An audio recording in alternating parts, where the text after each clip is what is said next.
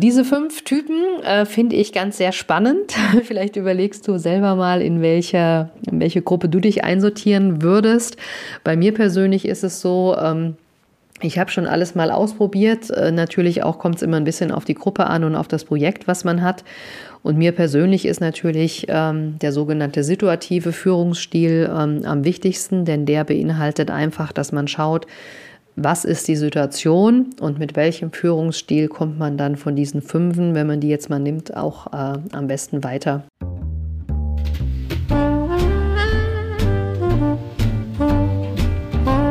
Stellst du dir die Frage, warum du deinen Job machst? Bist du auf der Suche nach Passion und Leichtigkeit?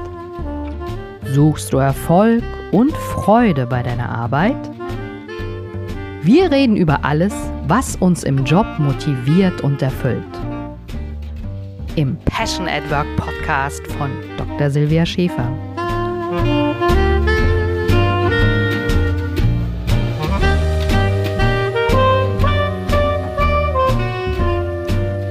Herzlich willkommen zu einer neuen Episode vom Passion at Work Podcast. Ich habe mir gedacht, heute soll es mal um Führungstypen gehen. Wir sind ja immer gern so Leute, die so ein bisschen Struktur brauchen, also ich zumindest auch.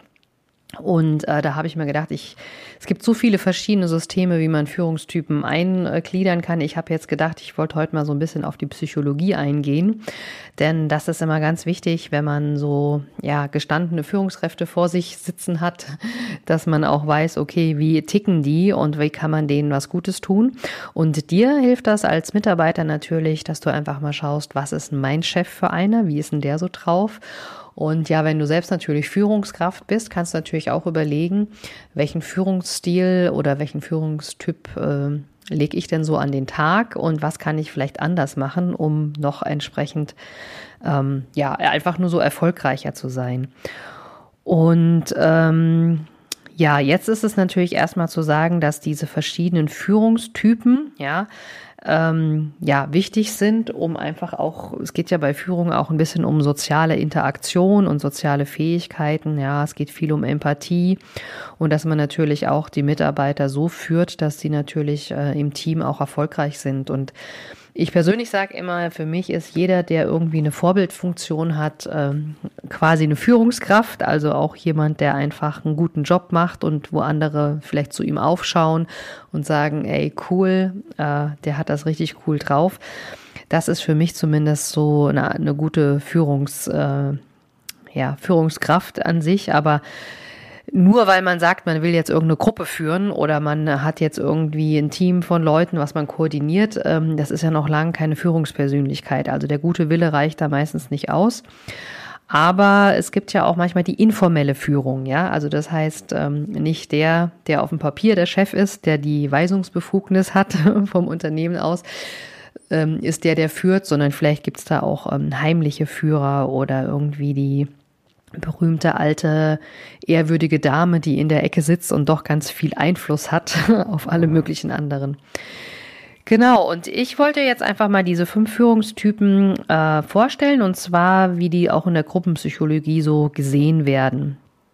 Und zwar ähm, ist es da so, dass man natürlich sagt, ähm, die, äh, die Führung an sich, denken viele, das kommt halt eher so aus dem Militär oder aus der Politik, so dass man einfach sagt, okay, da braucht es irgendeine Führung, irgendeiner, der sagt, wo es lang geht und die anderen eben, dass die führen. Aber nach und nach ist das natürlich auch ähm, in der Wirtschaft und im Sport natürlich auch ähm, ja, gang und gäbe geworden. Und äh, der erste Führungsstil, das ist die sogenannte delegative Führung. Ja, manchmal sagt man auch laissez-faire.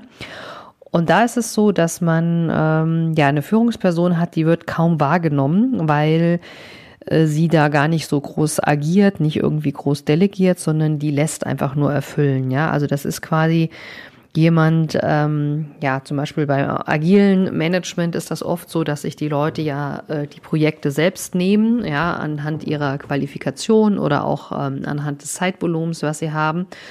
Und dann ist es eben so, dass das relativ gut funktioniert. Ne? Also da muss keiner jetzt irgendwie das Zepter schwingen. Ja? Ähm, Beispiel bei mir zum Beispiel in der IT habe ich schon oft Teams gehabt, da musste ich überhaupt nichts eingreifen. Da habe ich, haben wir einfach nur ein Board gehabt, wo die Aufgaben draufstehen. Die wurden dann auch selbst von den ähm, Programmierern teilweise schon aufgefüllt und da wurde gesagt, ja, jetzt kommt das dran, jetzt ist ein Security Scan, jetzt müssen wir da nochmal ein Feature programmieren und so weiter.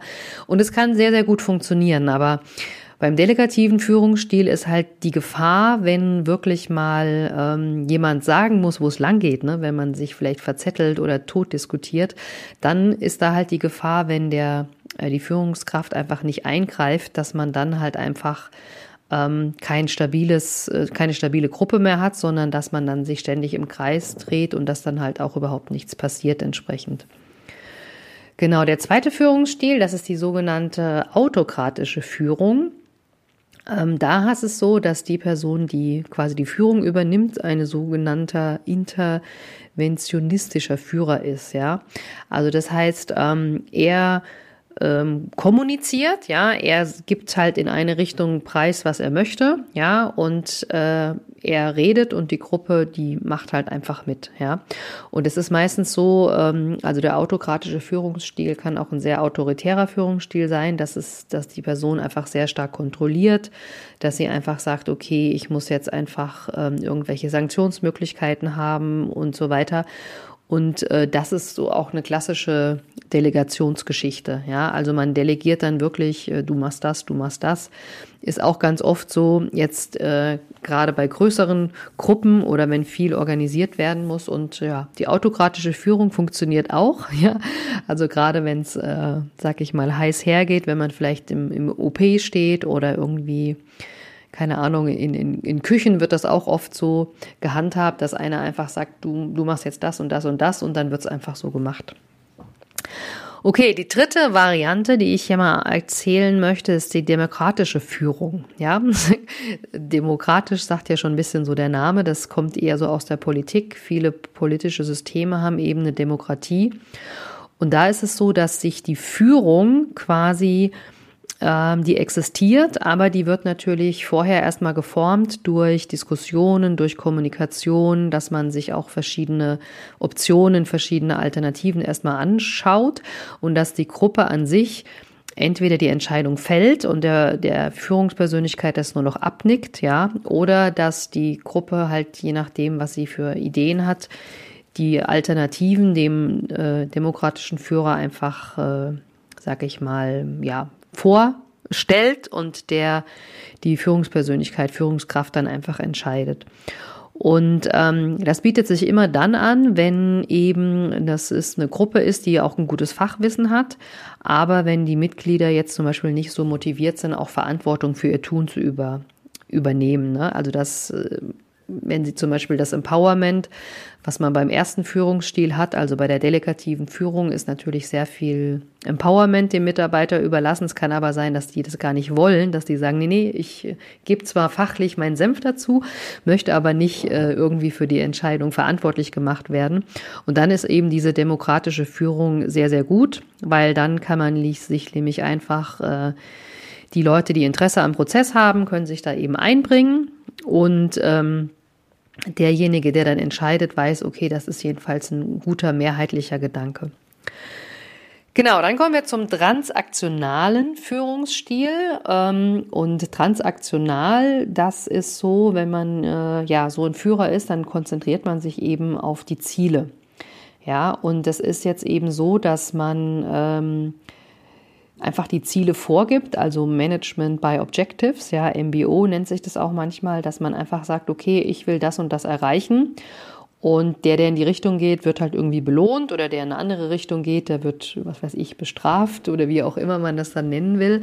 Aber ähm, der Führungsstil, wenn man transaktional führt, ist halt eben gut, wenn man wirklich einen längeren Prozess hat, wenn man auch eine große Vision hat, so dass den Mitarbeitern das Ganze auch klar ist. Manchmal hat man auch einen sogenannten Company Purpose, dass man weiß, okay, warum gibt's überhaupt das Unternehmen, warum gibt's die Abteilung, wofür arbeiten wir überhaupt. Ähm, ich finde das auch ganz gut, kann man auf alle Fälle machen. Ähm, die, die, das Problematische ist natürlich, wenn man wirklich transaktional führt, muss, sollte man sich nochmal überlegen, ob man die Belohnungen, ob die intrinsisch oder extrinsisch, extrinsisch sind. Meistens ist es so, dass man dann mit irgendwelchen ja, Provisionen oder Gehaltsbestandteilen äh, sozusagen äh, die Motivation führt. Kann man natürlich auch machen.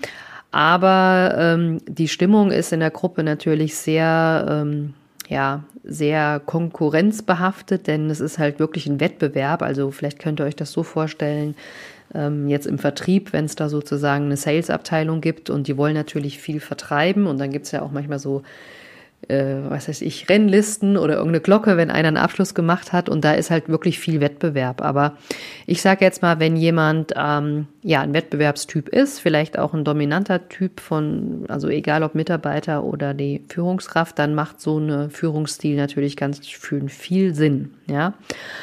Und das letzte sozusagen, der fünfte Führungsstil, wenn man jetzt wirklich aus der psychologischen Gruppendynamik denkt, ähm, da ist es so, wenn man die Transforma transformationale Führung ähm, betreibt, dann sieht man sich, wenn man da Führungskraft ist, wirklich als ähm, für die Motivation der Gruppe verantwortlich. Und Ziel ist es da, dass nicht der Einzelne eben kleine Etappenziele erreicht, sondern dass die Gruppe ihre Ziele erreicht, ja. Und ähm, das Wichtige ist, dass die Mitarbeiter wirklich entsprechend auch äh, geschult werden, dass sie ähm, ja einfach auch die nötigen ähm, ja, Schulungen bekommen, dass die Stimmung verbessert wird, dass, dass die Gruppe an sich einfach weiß, in welche, äh, welche Richtung geht sie. Ja. Und ähm, da ist es auch der größte Anteil von der Gruppenbildung. Also das sind wirklich dann auch kleinere Abteilungen ähm, wo man einfach auch keinen großen Druck äh, aufbauen muss, ja, weil ähm, man ja genau weiß, wie man zusammenarbeitet. Das sind meistens auch ja heterogene Typen, also heterogene Typen sozusagen in dieser Gruppe.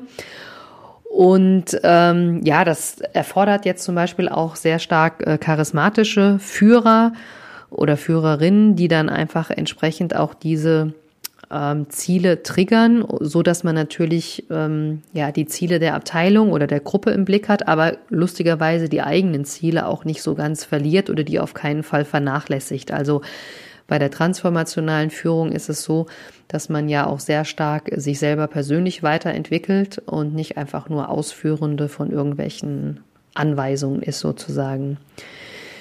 Genau, also diese fünf Typen äh, finde ich ganz sehr spannend. Vielleicht überlegst du selber mal, in welcher, in welche Gruppe du dich einsortieren würdest. Bei mir persönlich ist es so, ähm, ich habe schon alles mal ausprobiert. Äh, natürlich auch kommt es immer ein bisschen auf die Gruppe an und auf das Projekt, was man hat. Und mir persönlich ist natürlich ähm, der sogenannte situative Führungsstil ähm, am wichtigsten, denn der beinhaltet einfach, dass man schaut, was ist die Situation und mit welchem Führungsstil kommt man dann von diesen Fünfen, wenn man die jetzt mal nimmt, auch äh, am besten weiter. Und ja, wenn du noch dazu Fragen hast, dann äh, schreib mir gerne eine E-Mail und lass uns das mal diskutieren oder ähm, ja, lass uns einfach mal schauen, vielleicht können wir das auf Instagram uns mal einfach austauschen. Ich finde ja Führung immer wichtig, weil ähm, wenn du eine gute Führung hast oder auch sozusagen ein gutes Team, kannst du die Ziele viel, viel leichter erreichen. Und äh, innovativ führen mit Herz und Verstand meint natürlich auch, dass du dich sozusagen auf deine Mitarbeiter so einstellst, dass du natürlich auch siehst, welchen Führungsstil ähm, brauchen die, unter welchem Führungsstil können die sich gut entfalten und können auch sozusagen ihre PS dann auf die Straße bringen. Und äh, ja, deswegen würde es mich freuen, wenn ich dir mit dieser Folge ein bisschen mehr heute mal sehr viel Theoriewissen vermittelt habe, aber ich glaube mal so drüber nachzudenken hilft bestimmt auch. Und ja, wenn du noch Ideen hast für coole andere Folgen, dann äh, schreib mir gerne eine E-Mail und ähm, ich freue mich, wenn wir uns bei der nächsten Folge wieder sehen und hören natürlich.